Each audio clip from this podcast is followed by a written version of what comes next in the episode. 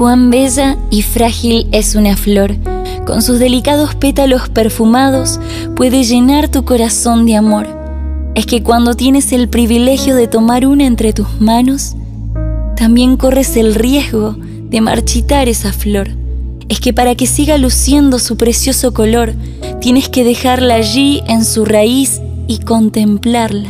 Pero muchas veces, con el afán de poseer lo que no nos pertenece, decidimos arrancarla de donde ella lucía su mágico esplendor. Y es allí donde el tiempo de caducidad comienza a acelerarse y aunque puedes disfrutarla por un breve tiempo, pronto al verla deshidratada y perdiendo su candor, al ver caer cada pétalo que antes hacía admirar aquella flor, Hoy la ves y ya no la quieres, pero no hay retorno porque ya la desterraste y decidiste desecharla para que no queden rastros de tu acción. Cuando ames, no cortes las raíces de quien admiras. No intentes poseer a esa persona amada porque en tus manos morirá. En cambio, plantada en el jardín del que brota el agua, que la hace crecer, allí ese amor estará salvo.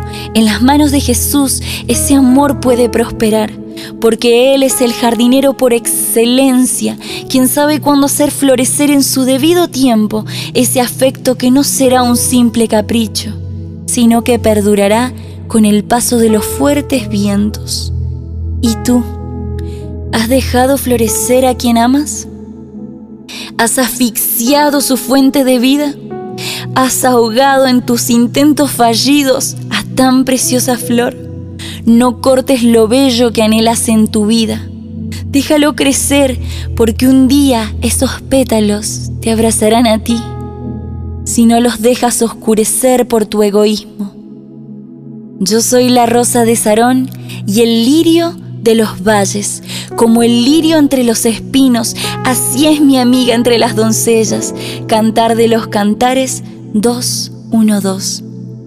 Cuida el jardín en el que Dios te puso y pronto te verás rodeado de una cascada de bellas rosas que consolarán tus lágrimas y quitarán los espinos de tu corazón. Cada flor es única en su aroma y textura. No quieras apagarla, porque su perfume depende de cuánto la cuides y lo que respirarás está ligado a lo que has hecho por amor a esa flor. Respiras lo que das. ¿Y hoy has regado ese amor?